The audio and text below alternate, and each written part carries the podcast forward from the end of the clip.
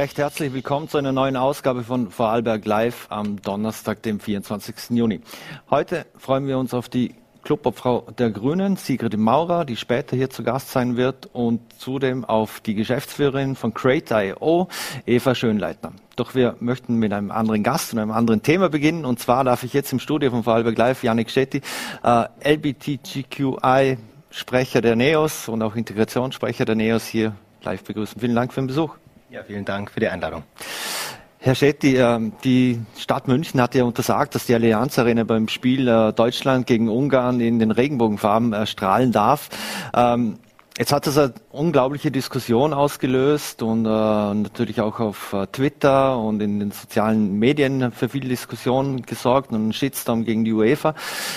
Wenn man schon nicht beleuchten durfte, ist wenigstens das etwas Gutes dabei, dass es eine große Diskussion und, und breit diskutiert wurde? Ja, das auf jeden Fall. Ich glaube, das Ziel von Viktor Orban ist ja gerade nicht aufgegangen, weil es wurde wahrscheinlich so viel berichtet über die wirklich katastrophale und schändliche Gesetzeslage in Ungarn, ähm, also wie wahrscheinlich noch nie zuvor. Also insofern ist das positiv, aber jetzt müssen den Worten auch Daten folgen. Die Kommissionspräsidentin hat es ja eine Schande genannt, was in Ungarn passiert. Und wenn man als Kommission der Meinung ist, dass es eine Schande ist, was dort im Blick auf Menschen und auf Grundrechte passiert, dann müssen auch Daten folgen. Aber ja, also ich glaube, ich kann dem schon was, Positiv, was Positives abgewinnen. Eine unglaubliche Aufmerksamkeit, eine unglaubliche Solidarität auch da. Und ich finde immer, das ist gut. Sichtbarkeit, Solidarität ist gut, aber wie gesagt, dem müssen auch Daten folgen. Das gilt auch für die österreichische Bundesregierung, ähm, die ja da teilweise noch viel, viel konservativer ist als die Bevölkerung, im Übrigen auch als die Vorarlberger Bevölkerung, mhm. bin ich überzeugt, die da Handlungen setzt, die nicht dementsprechend, was sich die Österreicherinnen und Österreicher wünschen. Und insofern Sichtbarkeit, Solidarität ist gut, mhm. aber da muss noch mehr kommen. Mhm. Zumindest auf Twitter hat die UEFA ihr Logo dann eingefärbt in, in den Regenbogenfarben. Aber ist das auch nur eine halbherzige Aktion? Weil auf der einen Seite, es gibt ja auch diese Kampagne, äh, wo man sich gegen Homophobie stellt, äh, auch von Seiten der UEFA. Und dann erlaubt man es nicht äh, im Rahmen einer Europameisterschaft. Ja, ganz genau. Also ich finde dieses, also diese Aktion, das ist, das nennt man eigentlich so, bezeichnet man als Pinkwashing, ja, so wie es auch Greenwashing gibt, wenn Unternehmen ähm, so tun, als ob sie wahnsinnig klimafreundlich wären, gibt es eben auch Unternehmen und Organisationen, die vorgeben, dann ähm, sozusagen besonders divers zu sein. Und in diesem Zusammenhang war das ja besonders skurril. Also am einen Tag setzt man ein bewusst politisches Statement, indem man das untersagt, ist ja auch ein politisches Statement mhm. und färbt dann am nächsten Tag das Logo ähm, in Regenbogenfarben. Also das finde ich ist skurril. Das ist auch im Netz nicht wahnsinnig gut angekommen und die UEFA hat da vor allem eine Chance ausgelassen, dieses unglaublich ramponierte Image als doch, würde ich sagen, Image, ja, als äh, korrupte Organisation, die auch in der Vergangenheit nicht gut ausgeschaut hat bei der Vergabe von Sportgroßveranstaltungen, hat da wirklich eine Chance ausgelassen, auch einmal zu zeigen, dass sie als Organisation auch einen positiven Akt setzen kann.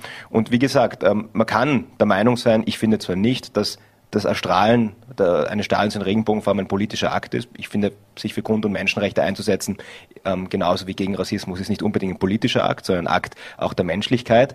Aber es ist eben auch ein politischer Akt, das zu untersagen. Und indem sie das gemacht haben, haben sie halt auch klar Positionen bezogen, ähm, ja, wo sie, wo sie zu verorten sind. Mhm. Lassen Sie uns ins Land kommen. Äh, vor welchen gesellschaftlichen Herausforderungen steht die die Community in, in Österreich, auch im Vergleich zu anderen Staaten in Europa zum Beispiel?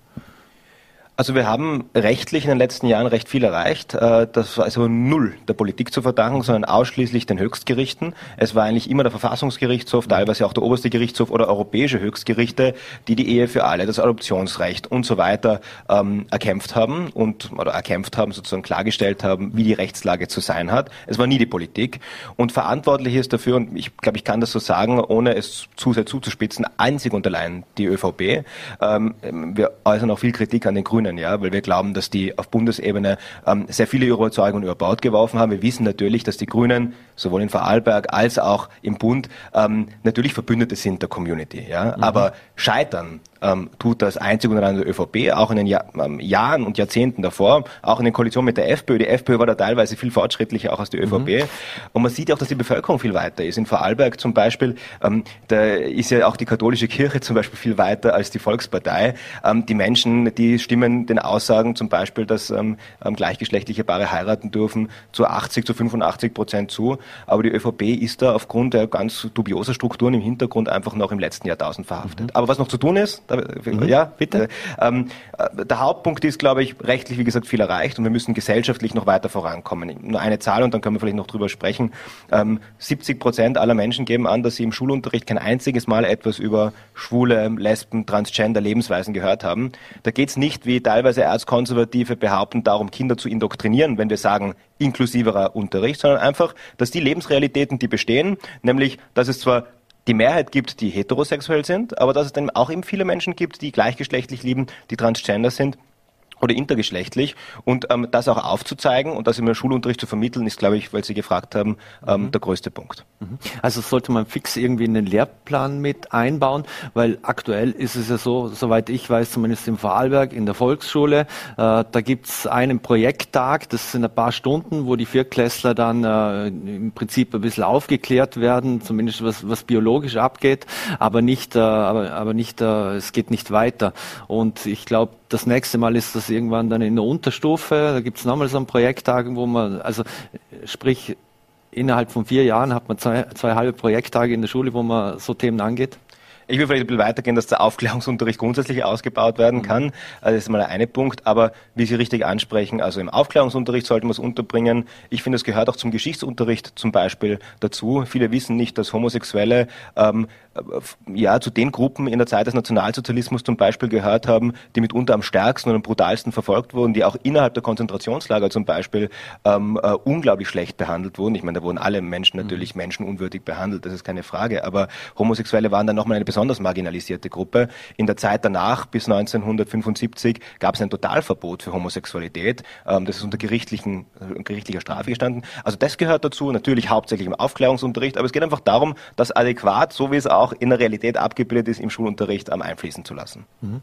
Was kann die Politik grundsätzlich aber auch dazu beisteuern, dass es äh, in der Gesellschaft breiter, mehr diskutiert wird, dass es äh, anders angenommen wird, dass es mehr ins Zentrum rückt vielleicht sogar? Ja, ähm, dazu gehört schon auch, ähm, ähm ich habe davor gesagt, Symbolik ist nicht mhm. das Einzige, aber es ist eben auch etwas und ähm, da würde ich mir jetzt mal auch mehr wünschen. Also als da eben zum Beispiel die Kirchen in Vorarlberg schon viel weiter waren, Regenbogenfahnen gehisst mhm. haben, also das fand ich auch wirklich ein unglaublich schönes äh, Zeichen. Ähm, ich glaube, wir sind jetzt nicht bekannt, dass die, die alles von der Kirche bejubeln, aber das war doch wirklich schön, ja, also ein schönes progressives Zeichen und als die dann also ähm, sozusagen angezündet wurden, zerstört mhm. wurden, was hat man da gehört vom Landeshauptmann?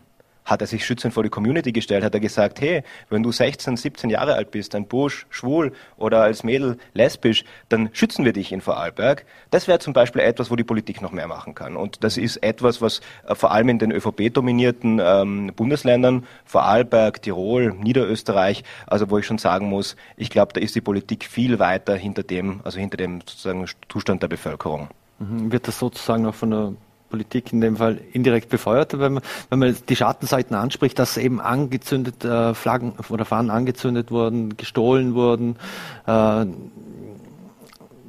was glauben Sie, was geht in diesen Menschen vor? Warum fühlen die sich rein durch eine Flagge oder Fahne so provoziert? Ja, das weiß ich auch nicht. Äh, das müssen Sie, müssen Sie die, die, die diese Menschen fragen, die so, die so handeln. Ähm, Habe ich nie verstanden, ja, wie man auch zum Beispiel gegen die Ehe für alle sein kann. Also gerade bei der Ehe, das ist doch mir ganz egal, ob mein Nachbar, wen der jetzt heiratet. Ja, also das tut, das nimmt ja niemandem etwas. Aber äh, weil Sie gefragt haben, befeuert die, befeuert sozusagen diese Art der Politik, dass ich würde es nicht sagen, um Gottes Willen, mhm. äh, dass zum Beispiel Landeshauptmann Wallner dafür verantwortlich ist. Nein, natürlich nicht. Aber äh, ich finde, es ist ein, ein sehr gutes es ähm, ein, sozusagen ein sehr guter Leitspruch, ähm, zu sagen, es sagt viel mehr über dich aus, was du nicht sagst, als was du sagst. Und ähm, indem er permanent schweigt zu solchen Vorwählen, indem er nicht die Stimme erhebt, sich schützend vor die Community stellt, indem ähm, dadurch sendet man auch eine Botschaft und lässt auch diese Menschen, die eben solche Handlungen setzen, auch in einer falschen Sicherheit wiegen. Nämlich die wissen schon, es ist nicht okay, was sie machen, aber sie hören auch nicht eine wirklich laute Stimme der Politik. Und natürlich hat es eine mhm. Autorität, eine viel größere, bei allem Respekt für meine Kolleginnen mhm. ähm, ähm von NEOS zum Beispiel, ob das ein NEOS-Landtagsabgeordneter sagt oder ob es ein Landeshauptmann sagt. Mhm. Und deswegen würden wir uns das äh, schon wünschen und auch einfordern, gerade auch äh, von der ÖVP und ähm, von eben den ähm, prominenten ähm, Funktionsträgern, da auch stärker und lauter Stimme zu mhm. erheben. Äh, einer dieser Funktionsträger ist der, der Bürgermeister von, von Lustenau, habe ich gerade vor der Sendung noch auf Twitter gesehen. Der hat zum Beispiel das Gemeindewappen von Lustenau in den Regenbogenfarben ein, eingefärbt und es wurde auch vor dem äh, Bürgermeisteramt oder dem Gemeindeamt Rathaus äh, die, die äh, Regenbogenfahne gehisst. Aber lassen Sie uns zu einem anderen Thema oder vielleicht da noch ansetzen. Ja, Safe Spaces, das ist ja etwas, das äh, ich glaube in Wien geplant ist oder und auch kommt oder, oder schon da ist.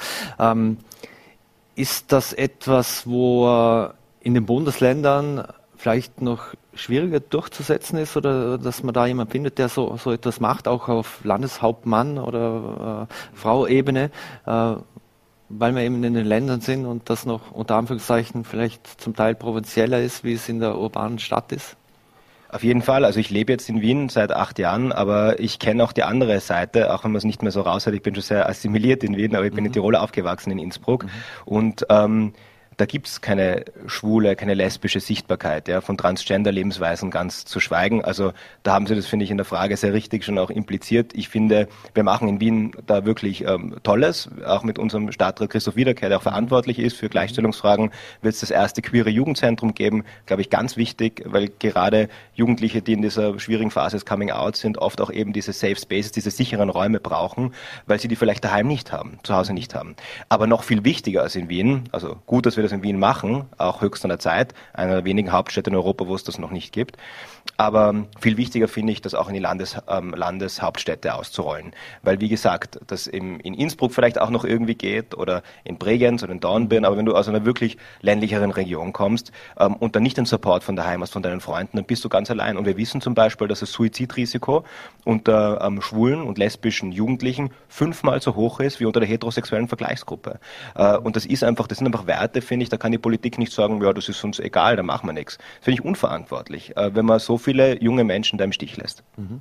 Anderes Thema sind ja diese unter Anführungszeichen Umpolungs- oder Konversionstherapien. Da hat ja unter anderem die österreichische Gesellschaft für Psychiatrie, Psychotherapie und äh, Psychosomatik vor, vor den verheerenden Folgen solcher Therapien gewarnt. Äh, welche Rolle spielt bei diesem Thema? Spielen da Evangelikale und zum Teil auch Freikirchen? Ähm, ist das hauptsächlich dort bei Menschen oder in Familien, die sehr fundamentalistisch unter Anführungszeichen sind? Also bei diesen Therapien, eigentlich Therapien ist nicht der richtige Begriff, dafür ja. wir, wir, verwenden ihn auch immer, ja, weil es halt so in den Medien verwendet wird, aber eigentlich sind so Versuche, ähm, die sexuelle Orientierung oder die geschlechtliche Identität zwanghaft umzupolen, zu verändern. Wir wissen natürlich, dass genau das krankhaft ist, nämlich das zu versuchen und nicht die sexuelle Orientierung das Kranke ist oder die Identität. Ähm, und das findet natürlich in der Regel im Verborgenen statt. Ja? Ähm, wir wissen aber, kann ich das ganz sagen, ähm, ganz aktuell auch berichten zu dieser Frage. Ich bin ja gerade jetzt auch aus Berlin gekommen, habe dort einen Besuch gehabt bei unserer Schwesterpartei, bei den Liberalen dort. Und in Deutschland wurde so ein Gesetz beschlossen, ähm, übrigens initiiert von einem konservativen Gesundheitsminister. Also man kann konservative Politik auch anders machen. Ähm, und äh, der auch homosexuell ist. Der auch homosexuell ist, genau. Also die deutsche CDU, die ist da, ich meine, da haben wir auch viele Unterschiede und viele Differenzen zu deren Positionierung, aber ich glaube, die darf sich äh, noch eher mit Stolz äh, und Recht als äh, christlich-sozial bezeichnen bezeichnen. Über unsere türkise ÖVP würde ich das jetzt in dieser Form nicht sagen. Aber auf jeden Fall haben die das dort beschlossen und ich habe mich dort auch ausgetauscht ähm, mit, ähm, mit Personen, im Konkreten von der Bundesstiftung Magnus Hirschfeld, die da viel dazu gemacht hat und die haben auch untersucht, wie viele solche Therapien werden noch durchgeführt. Und es sind durchaus in Deutschland ein paar Tausende jährlich, das belegt ist mhm. auch, wie, das haben sie sehr wissenschaftlich auch rausgearbeitet. Das heißt, es ist auch ein quantitatives Phänomen. Es betrifft nicht ein paar wenige, das betrifft das klerikale Umfeld, ja, also da meine ich nicht die katholische Kirche damit, sondern vor allem im freikirchlichen Kontext, im evangelikalen, mhm. wie Sie gesagt haben, da gibt es dann oft Sommercamps, wo das so über die Hintertür versucht wird. Oft ist es so im familiären, familiennahen Umfeld. Wir haben auch auch ein Thema im migrantischen Milieus, also vor allem auch im streng äh, konservativen muslimischen Bereich, dass es dann auch über Familien versucht wird. Und da sind wir auch nicht, also da unterscheiden wir uns vielleicht auch ein bisschen von den Linksparteien, die da auch ein bisschen blind sind auf dem Auge. Also ich glaube, wenn es darum geht, ähm, ähm, ähm, Homophobie zu bekämpfen, ähm, dann muss man da überall hinschauen und darf nicht auf einem Auge blind sein. Ja? Und äh, das ist eben sehr divers, deswegen wäre es wichtig, einen Tatbestand zu schaffen, der Konversionsbehandlungen und Therapien, ähm, egal in welchem Kontext, egal ob bei einem Psychotherapeuten oder Psychotherapeutin, bei einem Mediziner oder eben in einem freikirchlichen Setting ist, dass das verboten wird und auch unter Strafe gestellt wird. Mhm. Jetzt Österreich bzw. Sebastian Kurz soll ja angeblich die Deklaration gegen die äh, LGBTIQ-Gesetze in Ungarn unterzeichnet haben. Ähm, federführend waren wir da auf jeden Fall nicht dabei. Jetzt ist auch auf Twitter oder beziehungsweise es gibt einen gemeinsamen Brief der deutschen Bundesregierung, wo auch alle unterzeichnet haben. Wir haben ihn jetzt auch gerade eingeblendet. Da steht Sebastian Kurz auf jeden Fall nicht oben. Wissen Sie, hat er jetzt unterschrieben oder hat er nicht unterschrieben? Ja, ich glaube, da muss man fairerweise sagen, er hat dann tatsächlich unterschrieben, aber nicht ursprünglich. Deswegen mhm. steht er da auch nicht drauf. Das ist kein böser Akt von Angela Merkel und ihren Kolleginnen gewesen, sondern er hat sich am Anfang geweigert zu unterschreiben. Und das ist ja auch bezeichnend. Ja. Also unsere Regierung ist nur dann bereit, nämlich wirklich, da sind ja schon so viele rote Linien überschritten worden in Ungarn, also dieses wirklich so menschenrechtswidrige Verhalten der ungarischen Regierung zu verurteilen, erst dann, wenn der Druck so groß ist, dass man nicht mehr anders kann. Äh, Caroline Edstadler, die zuständige Ministerin, war gestern in Brüssel und die hat sich dem nicht angeschlossen, explizit. Äh, und so mhm. komplex ist der Sachverhalt nicht. Also da geht es um Gesetze, die Homosexualität de facto kriminalisieren. Ähm, da ist ja schon in den letzten Jahren auch schon viel passiert, also das ist wieder eine rote Linie, die überschritten wurde. Und sie hat sich da auch bewusst dagegen entschieden und dann erst erst nachdem äh, von der Leyen davon gesprochen hat, es ist eine Schande, was in Ungarn passiert, nachdem der Druck auch in Österreich massiv war, auch aus der Opposition, aus der Zivilgesellschaft hat man dann gesagt, ja, man geht jetzt doch rauf, weil man hat sich jetzt den Sachverhalt äh, genau angeschaut. Also ich glaube, wir sind nicht bekannt dafür, Sebastian Kurz ähm, über den Klee zu loben, aber ich glaube, ich traue ihm schon zu, dass er diesen Sachverhalt, ähm, dass sie das ähm, begriffen haben hätten können innerhalb von den Tagen, in denen das diskutiert worden ist. Also eine bewusste Entscheidung gestern nicht zu unterschreiben und erst jetzt, wo der Druck groß genug war, sind wir mit drauf besser als nicht, das sage ich mhm. auch. Aber da muss man schon sich vor Augen führen, äh, mit welchen Ländern wir dann in einem Atemzug ähm, genannt worden wären, die mhm. das nicht unterschrieben hätten. Mhm. Das waren Polen, das waren Ungarn, das war Slowenien, die Slowakei. Und welche Länder haben das unterschrieben? Die Benelux-Staaten, Deutschland, Frankreich, mhm. Spanien. Also alle westeuropäischen Staaten waren damit drauf. Und äh, müssen wir uns halt entscheiden, ja. Etwas wollen wir in Europa die sein, die zu diesem Block an autoritären mhm. Staaten, wirklich sehr weit rechtsstehenden Staaten gehören, oder gehören wir zu jenen Staaten, die auch Europa sozusagen mit aufgebaut haben, die europäische Werte hochhalten. Und der Sebastian Kurz hat gezeigt, wo er da steht. Mhm. Abschließend möchte ich noch kurz äh, Themen besprechen, und zwar Sie sind ja auch Integrationssprecher äh, von NEOS. Ähm, jetzt ein Riesenthema war diese Verleihung der Staatsbürgerschaften, äh, dass man schneller, früher äh, Staatsbürgerschaft bekommen soll. Ähm, wie wichtig wäre es, wenn man in Österreich schneller zu einer Staatsbürgerschaft kommt äh, und auch wählen, um auch wählen zu dürfen? Wäre das für Menschen mit Migrationshintergrund ein Motivationsschub aus Ihrer Sicht?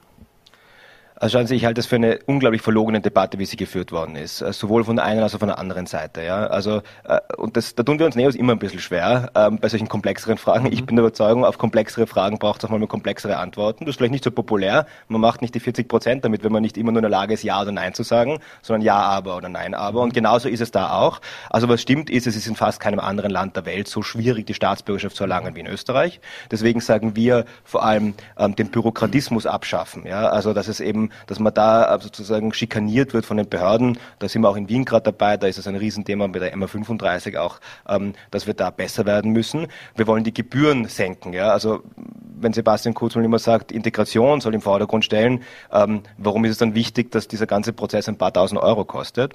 Und ich finde, man kann auch in einem geordneten Verfahren darüber sprechen, wie wir generell dieses Verfahren zur Erlangung der Staatsbürgerschaft auch moderner machen kann, wie man mehr in den Fokus stellen kann, dass eben die Leistung im Vordergrund steht. Da unterscheiden wir uns auch nicht so sehr von der ÖVP. Aber wo wir uns unterscheiden, ist diese Art, wie damit Politik gemacht wird. Diese Polemik, ähm, jetzt um abzulenken von diesen ganzen wirklich auch grausligen Chats und peinlichen Aktionen, die da waren, spielt man halt dieses unter Anführungszeichen Ausländerthema wieder hoch, polemisiert, stellt auch Sachen als Fakten da, die nicht Fakten sind. Das erinnert mich an Politiker, mhm. ähm, glaube ich, auf die wir nicht wahnsinnig stolz sind. Also es ist eine, keine schöne Art, Politik zu machen. Aber ähm, ja, wir sagen grundsätzlich, man kann natürlich schon über, ähm, ähm, über neue Prozesse und über auch Reformen bei der Staatsbürgerschaft reden. Ich persönlich bin der Meinung, wer gut integriert ist, der soll schneller die Staatsbürgerschaft auch bekommen können, mhm. äh, wenn der hier wohnt, wenn der hier verwurzelt ist, wenn der sich als Österreicher fühlt. Aber ich bin im Übrigen auch der Meinung, dass wenn man, wie sich der Attentäter von Wien zum Beispiel, der eine Doppelstadt EU-Staatsbürgerschaft gehabt hat, wenn man sich so zuwider allen Werten verhält, auch strafgerichtlich verurteilt wird, dass auch schneller die Staatsbürgerschaft aberkannt, äh, aberkannt mhm. wird, was übrigens in diesem Fall nicht passiert ist. Ja, aber das ist ein ganz anderes mhm. Thema, wo ich finde, dass die ÖVP auch mit diesem Spin versucht, vom eigenen Versagen abzulenken. Also kann man darüber sprechen, aber bitte sachlich, mhm. evidenzbasiert und nicht um nur um von irgendwelchen Skandalen abzulenken. Und eine wirklich letzte Frage habe ich noch. Sie haben sich auch für frühkindliche Sprachförderung ausgesprochen. Äh, wie kann man das aus Ihrer Sicht umsetzen? Wir wissen jetzt zum Beispiel aus, aus Kindergärten, auch hier in Vorarlberg, ähm, da kommen dann oft Kinder mit äh, drei oder vier Jahren, je nachdem wie alt sie sind, wenn sie in den Kindergarten dürfen, ähm, und die können kein Wort Deutsch. Das ist natürlich auch für die Kindergarten und Pädagogen und Pädagoginnen eine, äh, eine ziemliche Herausforderung. Wie kann man das fördern, dass man auch wirklich an die Familien rankommt, dass die auch Deutsch lernen? Also vorweg, es ist ein Ziel, dass äh, Kinder und Jugendliche oder Menschen, die hier leben, die deutsche Sprache gut beherrschen, weil ähm, die gemeinsame Sprache natürlich äh, ähm, ein ganz, ganz zentraler Hebel für gelungene Integration ist. Äh, Sie haben vollkommen recht. Wir haben vor allem in bestimmten Hotspots ein Problem damit, dass Kinder, was die Ursachen sind, da brauchen wir, glaube ich, das wird eine die Sendung sprengen, aber mhm. dass da Kinder in die, ähm, in die ähm, elementaren Bildungseinrichtungen oder auch in die Volksschule kommen und die deutsche Sprache nicht so beherrschen, dass sie dem Unterricht ausreichend folgen können. Das heißt, das Ziel da glaube ich, einen sich alle politischen Parteien, dass die besser Deutsch lernen müssen. Aber der Weg dorthin, da unterscheiden wir uns zum Beispiel auch von einer ÖVP, weil wir sagen, im Einklang mit der Wissenschaft, wenn man die Muttersprache gut beherrscht, wenn man die gut kann als Kind, dann ist es auch viel, viel leichter und viel, viel schneller möglich, die deutsche Sprache zu ähm, erlernen. Wenn man jetzt sagt, was natürlich populistisch und gut klingt, ja, wenn man sagt, Deutschpflicht für alle ab dem zweiten Lebensjahr, ich sage jetzt irgendetwas, was mhm. FPÖ, von, von FPÖ-Richtung ähm, so in der Regel kommt, dann klingt das vielleicht gut, aber das ist nicht das, was die Wissenschaft sagt, die Sprachwissenschaft, sondern die müssen zum Beispiel, wenn die aus Türkisch daheim gesprochen haben, dann ist es das Beste, wenn die auch eine, ähm, eine gute Ausbildung oder eine gute Sprachbildung in ihrer Muttersprache bekommen, weil sie dann auch schneller die deutsche Sprache erlernen. Und da auch ein bisschen weniger, ähm, finde ich, würde ich mir wünschen, die Debatte da ein bisschen weniger Schaum vor dem Mund, ein bisschen weniger nur Ja oder nur Nein, sondern sich anschauen, was sagt die Wissenschaft, was ist gut, was ist evidenzbasiert und das dann auch machen. Mhm. Janik Schetti, vielen Dank für den Besuch bei Vorarlberg Live im Studio. Äh, viel Spaß noch im Vorarlberg. Ich glaube, jetzt geht's nach Bregenz auf den Kormakplatz gleich mal. Genau. Und bleiben Sie ja. gesund. Vielen Dank für die Einladung und jederzeit gerne wieder in Vorarlberg. So, meine Damen und Herren, und wir wechseln das Thema. Die Big Data Helden aus Vorarlberg, so hat das Branchen- und Startup-Magazin der Brutkasten Crate.io benannt. Und ich freue mich jetzt, dass sich die Geschäftsführerin Eva Schönleitner von Crate.io jetzt hier, äh, uns live zugeschaltet ist via, via Zoom. Guten Tag, Frau Schönleitner.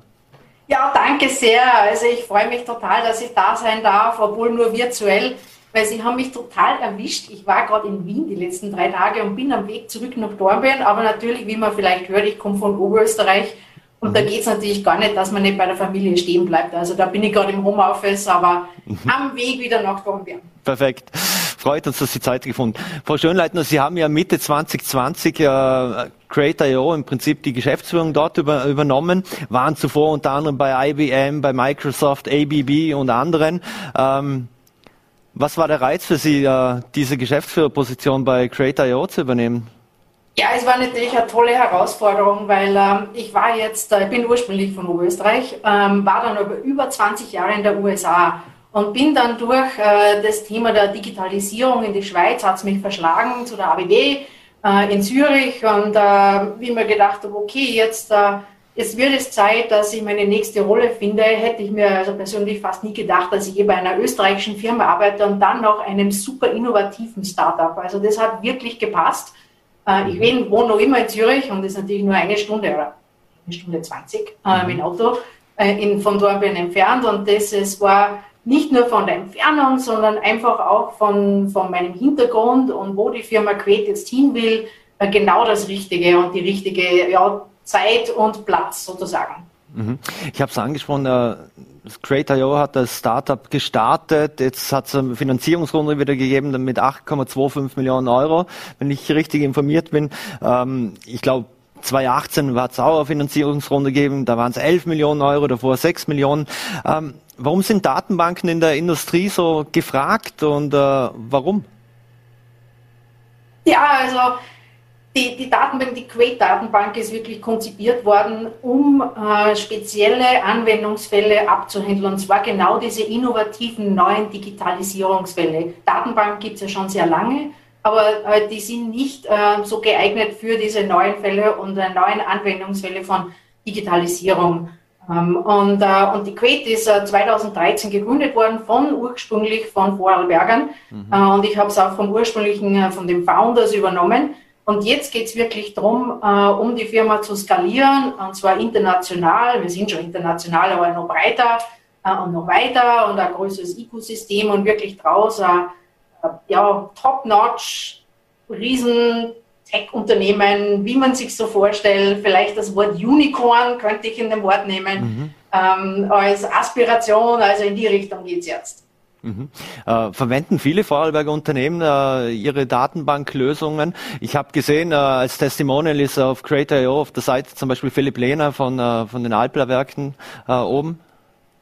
Ja, also Nachdem die Firma ja in der, in der Gegend in Dornbirn gegründet worden ist, sind etliche von den Industriellen in der Bodenseeregion ähm, waren die frühen Anwender und einer davon unter anderem ist auch äh, die Firma Alpla, wo wir zum Beispiel jetzt auch heuer wieder die neueste Version ähm, der Datenbank in deren Werk im Markdorf äh, pilotiert haben und äh, weil das ist ein Top-Werk, das sie haben gleich nördlich auf der deutschen Seite ähm, und äh, wir haben aber auch etliche andere Kunden in der Region, zum Beispiel äh, Firma Rauch oder in Tirol, Firma Bitmoving äh, und so weiter. Also das ist gut, dass man das hat. Das ist super. Wir haben auch Investoren von der Region, die wirklich vom Anfang an dabei waren. Und jetzt geht es wirklich darum, ähm, um die Firma global zu machen und hoch zu skalieren vom Kunden her und vom Partnerseite her. Mhm. Jetzt habe ich es angesprochen, dieses äh, neue frische Geld, das da gekommen ist. Äh, wir hatten da investiert. Darf man das sagen? Ja, es ist eine Kombination von existierenden Investoren. Also wie ich gerade gesagt habe, wir haben eine Mischung von äh, so Corporate Investors ähm, und auch äh, Venture Capital Firmen. Mhm. Und äh, zum Beispiel zwei von denen, äh, die wieder investiert haben, waren Draper Esprit, die haben auch schon sehr lange in uns investiert, oder Vido Ventures, also globale Firmen. Äh, aber auch zum Beispiel äh, Flatzum Partners von der Region und fast alle von den existierenden Corporate Investors oder praktisch alle haben nochmal investiert, zusätzlich von einigen neuen, äh, wie zum Beispiel letzte Woche war ich oben in Hamburg, eine neue Gruppe und so weiter. Also, aber ähm, diese Investition jetzt wirklich ähm, ist, ähm, bereitet uns vor, was man im, im Venture-Bereich die B-Runde nennt. Ähm, die dann ja eine Größenordnung vielleicht zwei plus X hat von dem, was wir jetzt gerade gemacht haben. Und die wird uns dann wirklich auf den nächsten Schritt bringen. Und warum ist das alles so in, ja, warum braucht man da so viele Investitionen? Ähm, die Investitionen sind wirklich da, um die Firma zu skalieren und zu verschnellern im, im globalen Wachstum. Also es geht nicht darum, dass das so eine, eine kleine Firma ist, so für die Bodenseeregion ähm, auch, aber äh, das Ziel ist wirklich, das global zu machen. Und da muss man halt schon schauen, wo sind die Konkurrenten. Und die sitzen alle sehr viel in der USA. Die haben, äh, kriegen auch Millionen von diesem Venture-Geld, um eben dieses Wachstum zu verschnellern. Und genau da sind wir auch. Mhm. Wenn Sie davon sprechen, äh, Sie denken global, es soll skaliert werden. Wie wichtig ist dann der, der Standort Dornbirn noch für, für Creator.io überhaupt? Ja, der ist immer wichtig. Ähm, vor allem, wie gesagt, weil sie die Investoren, ich bin da, äh, der Gründer, Founder, der Christian Lutz ist auch noch da, die Entwickler, sehr viele Entwickler sind noch da in Dornbirn. Ähm, wir haben auch einen Standort in Wien äh, derzeit, auch äh, einen größeren Standort in Berlin. Es ist ein paar Mitarbeiter, inklusive mir selber in Zürich. Ähm, also Dornbirn wird uns schon erhalten bleiben. Wenn man natürlich aber die Firma wachsen sieht, dann äh, kann es natürlich nicht nur in Dornbirn sein. Also ich würde sagen, das nächste, der nächste Schritt, größere Schritt ist dann nächstes Jahr, äh, wo wir sicherlich was tun in den USA und ein, ein kleines Team dann in die USA, wahrscheinlich Ostküste reinstellen. Ähm, aber ja, Standort Dornbirn bleibt auf jeden Fall, weil es ist das Herz der Firma. Mhm. Wenn Sie, wenn Sie die USA ansprechen, äh, was für Märkte insgesamt äh, sind denn für, für Create.io äh, spannend oder heißt es eher frei nach James Bond, äh, die Welt ist nicht genug?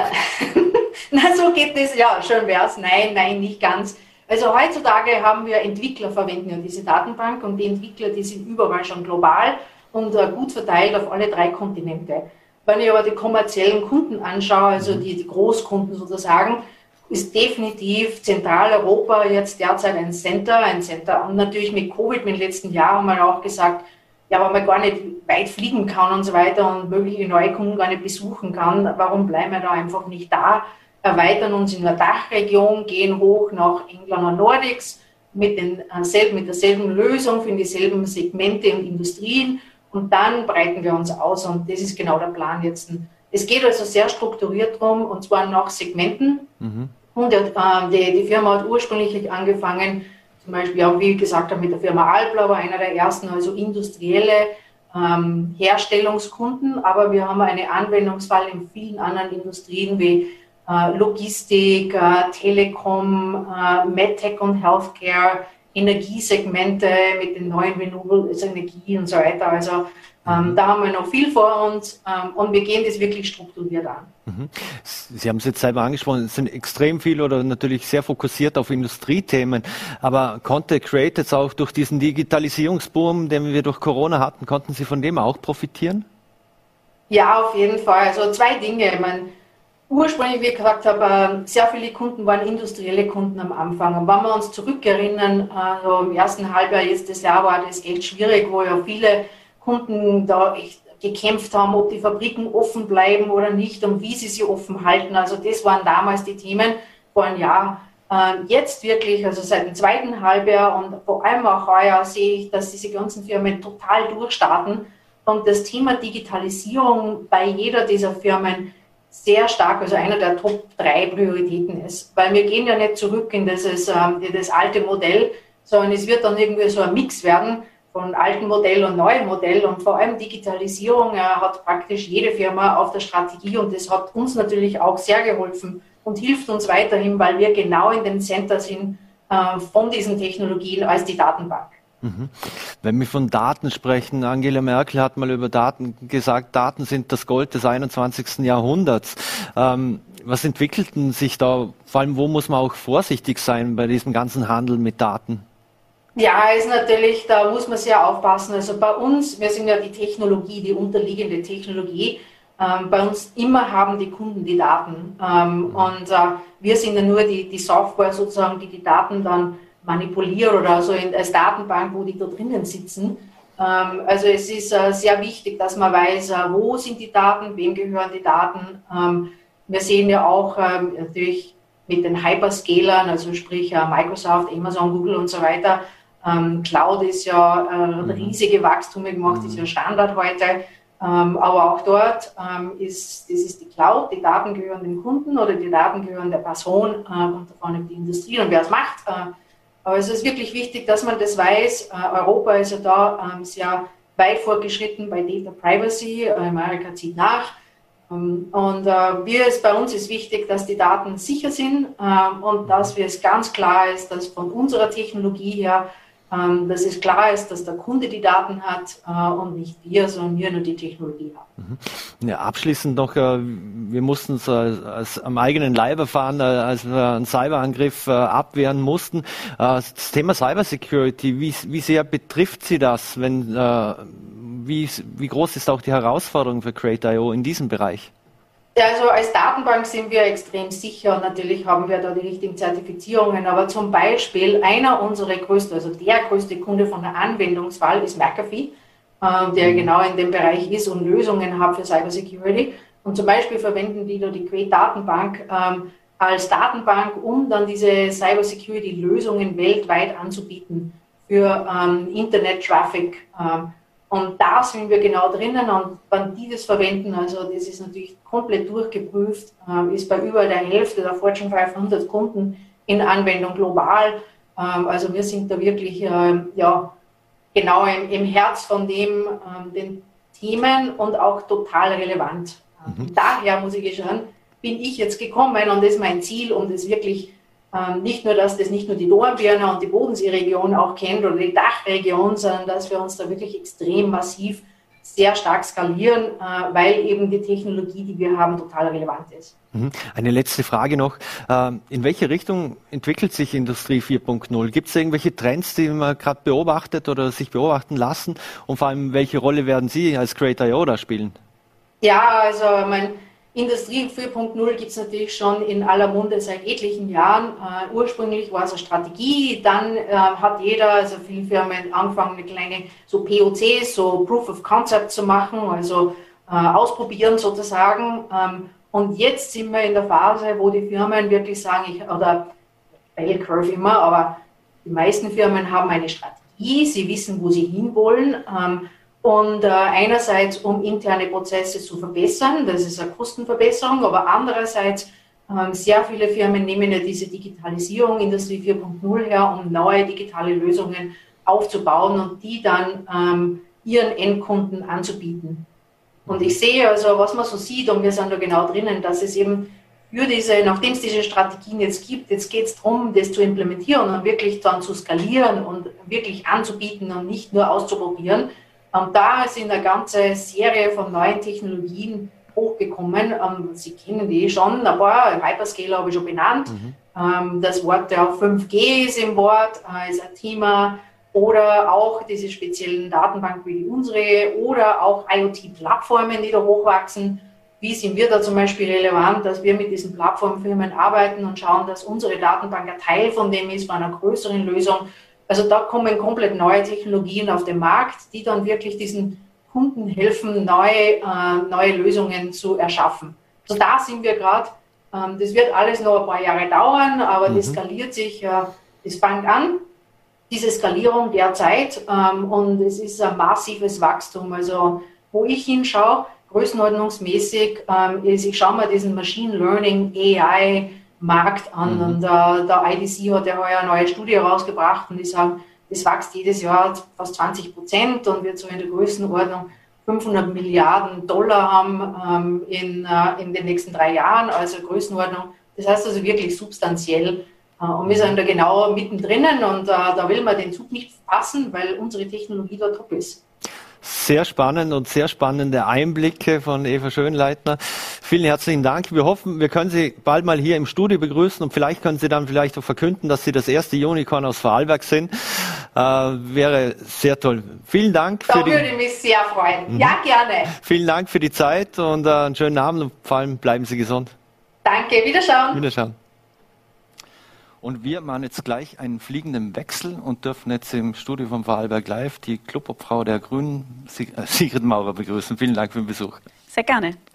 Frau Maurer, die Kluft zwischen Arm und Reich, die wird ja nachweislich immer größer. Jetzt haben im letzten Jahr, im Corona-Jahr, sogar noch die Reichen noch mehr dazu verdient, auch in Österreich, das Vermögen angehäuft um weitere fünf Prozent. Äh, woran arbeiten die Grünen, damit diese Kluft und diese Schere kleiner wird? Na, einerseits haben wir, und das ist ähm, zum Glück ganz gut gelungen, ähm, in der Pandemie dafür gesorgt, dass äh, das Abrutschen in die Armut weitestgehend verhindert wird. Wir haben die Notstandshilfe ähm, auf die Höhe des Arbeitslosengeldes erhöht. Wir haben mhm. zweimal Einmalzahlungen zum Arbeitslosengeld, also auch hier eine pauschale Erhöhung ausbezahlt. Wir haben äh, Schulstartgeld erhöht. Wir haben den 360 Euro Kinderbonus bezahlt. Ähm, damit ist es uns gelungen, das, was die große Gefahr ist in so einer Krise, nämlich dass größere Teile der Bevölkerung in die Armut abrutschen, das haben wir damit verhindern können, ähm, besagt die erste Studie, die dazu rausgekommen ist. Aber Sie haben recht, natürlich ist im internationalen Vergleich ähm, und in den internationalen Vermögensaufstellungen klar, dass die Superreichen immer noch reicher werden und diejenigen, die wenig haben, äh, die bekommen weniger. Und ähm, das Ziel muss natürlich sein, langfristig auch hier eine Veränderung ähm, äh, zusammen zustande zu bringen. Mhm ähm, zum einen haben wir äh, Entlastungsschritte gesetzt bei der ähm, bei, der, bei, den, äh, bei den Steuern. Also wir haben schon die, die erste Tarifsenkung gemacht von 25 auf 20 Prozent. Da werden weitere folgen. Ähm, aber natürlich ist es auch so, dass, ähm, wenn es nach uns geht, wir die Millionenerben und Erbinnen besteuern müssen. Denn es ist nicht einzusehen, dass so ein kleiner Prozentsatz der Bevölkerung so große Vermögen anhäufen kann, ohne sie versteuern zu müssen. Mhm die Vermögenssteuer, die, die ist ja immer wieder Thema. Auch hier in Vorarlberg gab es dazu Forderungen, erst unlängst vom, vom ÖGB und Ähnlichem. Äh, glauben Sie, dass das mit Ihrem Koalitionspartner überhaupt durchsetzbar ist, so etwas? Naja, also wir sind, äh, es ist richtig, das ist nicht Teil des Koalitionsprogramms bis jetzt. Ähm, und zum Glück sind wir in dieser Krisensituation so aufgestellt, dass wir uns sehr günstig finanzieren können. Das heißt, eine Debatte darüber, wer finanziert die Krise, die gibt es bisher nicht und die wird auch nicht kommen aus meiner Sicht, weil es im Unterschied zur Finanzkrise 2008, wo wir einen ähnlich hohen Schuldenstand hatten, aber dort haben wir ganz äh, kräftig Zinsen zahlen müssen, das müssen wir jetzt nicht und deshalb glaube ich, dass es möglich sein wird, sich ähm, so aus der Krise heraus zu finanzieren, zu investieren, ohne dass es ähm, irgendwelche ähm, Sparmaßnahmen braucht. Mhm. Sollte diese Debatte aber kommen, dann garantiere ich Ihnen, es wird nicht zulasten der niedrigen Einkommen erfolgen, sondern zulasten der Millionenerbinnen. Mhm. Wenn wir bei Ihrem Koalitionspartner waren, da gibt es ja immer sehr viel Kritik am Finanzminister Blümel. Jetzt gibt es da ein Antikorruptionsvolksbegehren äh, gegen den Finanzminister. Wie sieht denn Ihre Meinung dazu aus? Ja, das Antikorruptionsvolksbegehren äh, umfasst sehr viele Forderungen, die wir Grüne seit vielen, vielen Jahren äh, verfolgen, die wir zum Teil auch bereits im Regierungsprogramm abgedeckt haben. Also es laufen derzeit beispielsweise auch die Verhandlungen zur Parteienfinanzierung, wo es um die Kontrolle der Parteikassen durch den Rechnungshof geht, unter anderem oder auch ähm, Strafen für die Überschreitung von Wahlkampfkostenobergrenzen. Ähm, ebenso die Strafbarkeit von Mandatskauf, solche Dinge stehen da alle drinnen. Äh, ich begrüße das Volksbegehren sehr und es freut mich natürlich außerordentlich, dass auch die ÖVP äh, dieses Volksbegehren begrüßt, weil das bedeutet ja, das muss ein Boost sein für die Dinge, die wir im Transparenzbereich uns vorgenommen haben. Äh, und ich gehe auch davon aus, dass die ÖVP dementsprechend ähm, diese Punkte nun schnell umsetzen wird mit uns. Mhm. Wenn Sie von Wahlkampfkostenüberschreitungen sprechen und den, und den, Strafen, müssen die Strafen nur härter werden und äh, müssen sie mehr wehtun, weil wenn sie zu gering sind, dann kann man ja damit kalkulieren. Ja, genau, das war der Fall in der Vergangenheit. Da war's, da hat man quasi damit kalkulieren können, dann überschreitet man halt die Wahlkampfkosten ein bisschen. Das, man zahlt ja eh nur ganz wenig. Und wir haben aber bereits im Regierungsprogramm auf Punkt und Beistrich festgelegt, wie hoch diese Strafen sein werden. Das ist sehr empfindlich. Da werden sich die Parteien sehr gut überlegen, ob sie tatsächlich die Wahlkampfkosten nochmal überschreiten werden. Ähm, das haben wir, damit es dann nichts zum Interpretieren gibt, schon auf Punkt und Beistrich im Regierungsprogramm festgehalten. Mhm. Ein anderes Thema ist ja die ökosoziale Steuerreform. Wie ist denn hier der Stand der Dinge? Ja, wir haben ja bereits einen ersten Teil der ökosozialen Steuerreform umgesetzt. Ähm, also einerseits die Tarifentlastung, die von 25 auf 20 Prozent ähm, letztes Jahr auch ähm, eine Negativsteuer auf 100 Euro, also dass auch die niedrigen Einkommen von dieser Steuerreform profitieren.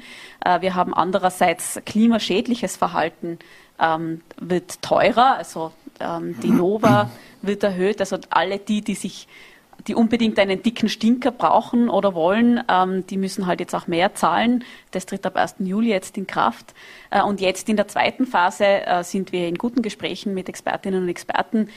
Wichtig ist, es geht dabei immer dass das darum, dass es aufkommensneutral ist. Das heißt, wir wollen nicht, ähm, also wir wollen umverteilen, wir wollen klimaschädliches Verhalten, das muss teurer werden. Und jene, die sich klimafreundlich verhalten, die bekommen eine Begünstigung. Ob wir das über das Steuersystem machen oder wir beispielsweise in der Schweiz über einen Klimabonus, das werden wir äh, mit den Expertinnen diskutieren. Aber die nächste, ähm, also die Umsetzung der Steuerreform erfolgt jedenfalls im ersten Quartal 2022 und da sind wir in guten Verhandlungen. Mhm. Ist da angedacht, dass es eine Zweckwidmung gibt für diese äh, ökosoziale Steuer im Prinzip, dass man das Geld auch dementsprechend einsetzt dann? Also wir haben, ähm, also es gibt verschiedene Systeme und verschiedene mögliche Vorschläge. Wir haben ja auch das, äh, das ETS-System, also die, Zertifiz äh, die, der Zertifikatehandel auf europäischer Ebene, wo es eine, wo grundsätzlich eine Zweckwidmung vorgesehen ist. Ganz grundsätzlich muss ich sagen, wir haben ja in dieser Regierungsbeteiligung schon ganz, ganz viele Klimaschutzmaßnahmen umgesetzt. Ähm, also wir haben das größte Klimaschutzbudget, das wir je hatten. Wir haben den größten Bahnausbau, den wir je hatten. Ähm, wir haben jetzt gerade in Verhandlung das Klimaschutzgesetz, ähm, wo die Ziele verbindlich festgeschrieben werden sollen. Wir haben ganz massiv in die Förderung investiert. Beispielsweise, ich möchte da gerne herausgreifen, die Förderung des Heizkesselaustausches, der hat nämlich eine ganz starke mhm. soziale Komponente. Zum ersten Mal überhaupt gibt es bei einer Ökoförderung ähm, eine Rücksichtnahme darauf, ob äh, die Familien, die sie beziehen, ein hohes oder ein niedriges Einkommen haben und einkommensschwache Haushalte können bis zu 100 Prozent dieser Förderung bekommen, so dass sich wirklich jeder leisten kann, den Heizkessel zu tauschen. Das ist die Verbindung von dem, Öko, von dem ökologischen mhm. und dem sozialen, das unser sehr großes Anliegen ist und das auch im Zentrum und im Kern der ökosozialen Steuerreform stehen muss. Mhm. Wenn, wenn wir bei Familien sind und äh, dem Thema Gleichberechtigung, an welchen Modellen wird denn da gearbeitet, dass man zum Beispiel auch die Väterkarenz äh, einfach salonfähiger macht und attraktiver macht, dass auch mehr Männer äh, wirklich die Zeit nutzen, damit sie bei ihren Kindern sein können? Mhm. Also ich glaube, die Pandemie hat leider auf sehr schmerzliche Art und Weise wieder vor Augen geführt, wie ungleich die Verteilung von Versorgungsarbeit in Österreich nach wie vor ist. Mhm. Also es ist wieder zum, in, in, dem Moment, wo die staatlichen Institutionen zusperren mussten, ähm, ist das Ganze wieder auf den Schultern der Frauen mehrheitlich gelegen. Äh, völlig unzumutbare Situationen mit Homeschooling und, ähm, und Homeoffice oft. Ähm, und das war eine massive Belastung wir haben im äh, Koalitionsprogramm vereinbart, dass Modelle von einer Elternteilzeit ähm, geprüft werden, also auf einer partnerschaftlichen Aufteilung ähm, der Kinderbetreuungszeit. Ähm, und da sind wir in Diskussionen. Das ist ein, eine Schiene. Natürlich hängt es auch immer mit dem Ausbau der Kinderbetreuung zusammen. Mhm. Auch hier, wir haben gerade letzte Woche einen wichtigen Schritt dafür gesetzt, das Fachkräftestipendium, ähm, also das ist ein Stipendium, das man bekommt, äh, wenn man umschult, also ähm, in einen anderen Beruf wechselt. Das gibt es jetzt auch für Elementarpädagoginnen, damit wir hier mehr Kindergärtnerinnen und Kindergärtner und hoffentlich auch mhm. viele Männer gewinnen können, diesen schönen Beruf auszuüben. Ähm, und ein weiterer Punkt ist natürlich immer noch, ähm, das, äh, darauf hinzuweisen, dass es eine gerechtere Verteilung braucht und dass es auch ein anderes Rollenverständnis braucht. Ja. Und das man merkt schon, auch jetzt aufgrund der Pandemie, aufgrund der Erfahrung mit Homeoffice und so weiter, viele Menschen wollen sich diese Zeiten anders aufteilen. Viele Männer wollen gleichberechtigt an der Familienarbeit beteiligt sein. Ähm, und dementsprechend werden wir ähm, diese Maßnahmen weiter fortsetzen. Um noch eine, einen weiteren Punkt mhm. zu erwähnen, das Pensionssplitting, also dass mhm. ähm, wenn jemand zu Hause bleibt bei den Kindern, mhm. dass dann nicht passieren kann, dass diese Person dann in der Pension Nachteile hat. Dafür soll es ein automatisches mhm. Pensionssplitting geben. Ähm, auch das ist in Verhandlung ähm, und wird, glaube ich, auch dazu führen, dass sich so der eine oder andere Mann vielleicht doch überlegt, ob man das nicht gleichmäßiger aufteilen kann mit der Kinderarbeit. Ja. Mhm. Äh, ein anderes Thema, wir haben jetzt äh, Pride Week in, in Vorarlberg gerade. Jetzt gibt es ja nach wie vor Blutspendeverbot für, für homosexuelle Männer. In welchen Lösungen arbeiten Sie da oder wie stehen Sie dazu? Also für uns Grüne ist vollkommen klar, dass diese Diskriminierung aufgrund einer sexuellen Orientierung mhm. ähm, oder auch einer sexuellen Identität nicht mehr zeitgemäß ist. Ähm, und äh, wir wollen das jedenfalls abschaffen. Es ist so, wir haben bereits die, die Rückstellfrist von zwölf auf vier Monate verkürzt und mhm. derzeit wird gerade von Expertinnen ausgearbeitet, wie man ähm, von dieser ähm, Risikovermutung bei einer bestimmten Gruppe wegkommt zu einer, ähm, zu einer Berücksichtigung des Risikoverhaltens. Also nicht nur, weil man schwul ist, da mhm. soll man nicht Blut spenden können, sondern ähm, weil es ein gewisses Risikoverhalten gibt. Ähm, das ist gerade in Ausarbeitung und sollte bis Herbst vorliegen. Mhm. Ein anderes Thema, das auch sehr stark diskutiert wurde in den letzten Wochen, ist äh, äh Staatsbürgerschaft und schnellere Einbürgerung. Äh, jetzt 1,1 Millionen Menschen leben in Österreich, die nicht wählen dürfen. Äh, wie stehen Sie zu diesem Vorschlag, der ja ursprünglich jetzt auch von der SPÖ kam? Soll man schneller einbürgern oder muss man auch die Menschen grundsätzlich mal motivieren, dass jene, die ihr Wahlrecht haben, auch wählen gehen, weil die, die Zahlen gehen ja auch da nach unten? Also ich glaube, das eine schließt das andere nicht aus. Die Staatsbürgerinnenschaft äh, hat den großen Vorteil, dass man mitgestalten kann, dass man, ähm, dass man wählen gehen kann, dass man mitdefinieren kann, was in einem Land passiert, dass man auch selber kandidieren kann. Und wir Grüne waren da immer ähm, der Meinung, dass sobald die Anforderungen erfüllt sind, ähm, das auch schneller erfolgen kann, das, die Vergabe mhm. von Staatsbürgerschaften. Wir haben ganz absurde Situationen von Menschen, die in Österreich geboren sind und die trotzdem die Staatsbürgerinnenschaft nicht bekommen. Ähm, wohlweislich, das ist kein Thema, das Inhalt, also das mhm. vom Regierungsprogramm äh, gedeckt ist. Dementsprechend vermute ich, werden die Diskussionen dazu noch länger dauern. Ähm, wir haben insbesondere in Wien die Situation, dass ein Viertel der Bevölkerung nicht wählen darf. Ähm, und das wird natürlich zunehmend zu einem demokratiepolitischen Problem. Ich glaube aber auch, dadurch, dass es, mittel, dass es zu einem größeren Problem wird, wird sich dann wird sich auf mittlere Sicht auch was verändern müssen. Ist für Sie grundsätzlich vorstellbar, so eine Art amerikanisches System, wenn ich dort geboren wurde, dann habe ich automatisch die, die Staatsbürgerschaft oder schließen Sie das aus? Also es gibt verschiedene Systeme, ähm, die, die man alle überprüfen äh, muss. Ganz grundsätzlich muss ich noch dazu sagen, auch der Vorschlag von der Sozialdemokratie bedeutet ja nicht diesen Automatismus, sondern da geht's, ähm, also da ist sehr wohl ähm, mit umfasst, dass ein Elternteil ähm, fünf Jahre in Österreich gewesen sein muss. Ähm, und die ganzen rechtlichen Voraussetzungen gelten ja gleichermaßen. Ja, die sind sehr, sehr streng. Die sind viel strenger als in den meisten anderen Staaten. Auch hier glaube ich, dass es nicht mehr zeitgemäß ist, das so zu handhaben.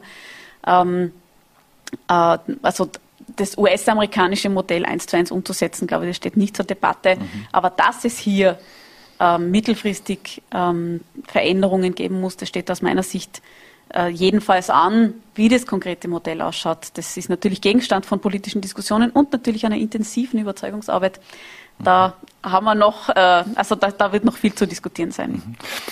Abschließend, ähm, wie sehr mussten Sie denn die Nina Tomasell überzeugen, dass es gut ist, wenn man den Urausschuss äh, nicht verlängert, weil sie hat sich ja vehement dafür eingesetzt, dass der verlängert wird? Also niemand von uns findet es gut, den Urausschuss nicht zu verlängern. Wir Grüne sind eindeutig mhm. der Meinung, es wäre gut, ihn zu verlängern. Gleichzeitig muss man sagen, ähm, auch eine weitere, also wir haben ihn ja schon zweimal verlängert, mhm. eine weitere Verlängerung um drei Monate würde trotzdem nicht das erfüllen, was äh, die Opposition zu Recht gerne noch weiter untersuchen möchte. Man muss aber auch sagen, wir Grüne haben durchgesetzt ähm, mit der damaligen Zweidrittelmehrheit, dass es das, und das Recht auf das Einsetzen eines Untersuchungsausschusses, dass das Minderheitsrecht ist. Und damit hat die Opposition alle Möglichkeiten in der Hand. Sie können jeden x-beliebigen Untersuchungsausschuss einsetzen. Ich erwarte auch, dass sie das tut. Ähm, ich glaube, dass insbesondere auch mit den jetzt äh, folgenden Ermittlungen rund um die Freiheitliche Partei dann noch sehr viel aufzuklären wäre. Ähm, und ich gehe davon aus, dass die Opposition dieses Instrument nutzen wird. Ähm, jetzt in, in, der aktuellen Situation würden die drei Monate gar nicht, gar nicht ausreichen, um alles äh, fertig bearbeiten mhm. zu können. Also ich verlasse mich da ganz auf Sozialdemokratie und NEOS, dass sie im Herbst einen mhm. weiteren Urschuss einrichten werden. Mhm. Und als letzte Frage kommen wir noch zurück ins Land. Letztes Jahr am Samstag die, die Landesversammlung der Grünen. Äh, Johannes Rauch wird nicht mehr als äh, Landessprecher kandidieren. Ähm, welche Rolle hat, hatte denn der Johannes Rauch aus Ihrer Sicht äh, oder wie wichtig war er für die Grünen? Na, Johannes Rauch, also 24 Jahre Parteichef, ist unglaublich lange Zeit und man, da, man sieht halt, der Erfolg hat ihm Recht gegeben. Ja. Mhm. Ähm, 99 ähm, katastrophales Ergebnis bei der Landtagswahl, inzwischen bei äh, 19 Prozent bei der letzten sieben Mandate und, glaube ich, eine sehr, sehr erfolgreiche Regierungszusammenarbeit auch hier im Land. Und das ist ihm und Katharina Wiesflecker ebenso zu verdanken. Ich glaube, er hat durch seine konsequente Art ähm, seinen pragmatischen Zugang sehr, sehr viel geleistet für die Grünen im, in Vorarlberg, aber auch für die Grünen mhm. bundesweit ähm, und hat äh, Pionierarbeit geleistet auch, nach, also mit Rudi Anschober, mhm. der also nach Rudi Anschober, der in Oberösterreich die erste Koalition äh, begründet hat. Und ich glaube, ähm, das ist eine sehr große Erfolgsgeschichte. Und ich glaube auch, dass es ihn auszeichnet, also auch diese Übergabe mhm. jetzt äh, an ein neues, junges Team, an eine neue Doppelspitze, auch das zeigt einfach, was für ein professioneller Politiker er ist, von welchem mhm. Format er ist. Ähm, und äh, ich glaube, auch das beweist, dass er wirklich Großes geleistet hat ähm, und, äh, glaube ich, sehr auf, sehr, auf, auf, eine sehr erfolgreiche Zeit zurückblicken kann. Doppelspitzen, äh, wäre das auch etwas, auf, in Deutschland kennt, kannte, man, kannte man es ja auch, äh, mit Annalena Baerbock äh, zum Beispiel. Auch auf Bundesebene, Sie mit wem? an der Doppelspitze? Also wir hatten jetzt gerade äh, Statutenanträge auf dem letzten Bundeskongress, das ist dort keine Diskussion. Ähm, aber ich glaube, dass grundsätzlich eine Doppelspitze, es ist auch in Wien jetzt so angedacht, mhm. als Möglichkeit, eine Doppelspitze zu gestalten. Das ist einfach der, äh, ein moderner Zugang zu, zu Führung, ähm, mhm. also dass man sich die Themen aufteilt. Ähm, und äh, ich glaube, dass das gut funktionieren kann und dass das ein, richtiger Schritt so ist. Also Sie würden bereitstehen? Nein, äh, ich rede, ich spreche von Vorarlberg, ich bin Clubobfrau und das ist meine Rolle und mit der bin ich sehr glücklich. Okay. Sicher, Mama, vielen Dank für den Besuch bei Vorarlberg Live und äh, schönen Aufenthalt in Vorarlberg und vor allem bleiben Sie gesund. Vielen Dank, ebenso. Und dieses Gespräch haben wir aus Termingründen vor der Sendung aufgezeichnet. Das war es wieder mit Vorarlberg Live. Vielen Dank fürs Dabeisein. Es würde uns freuen, wenn Sie morgen wieder einschalten ab 17 Uhr und bleiben Sie gesund.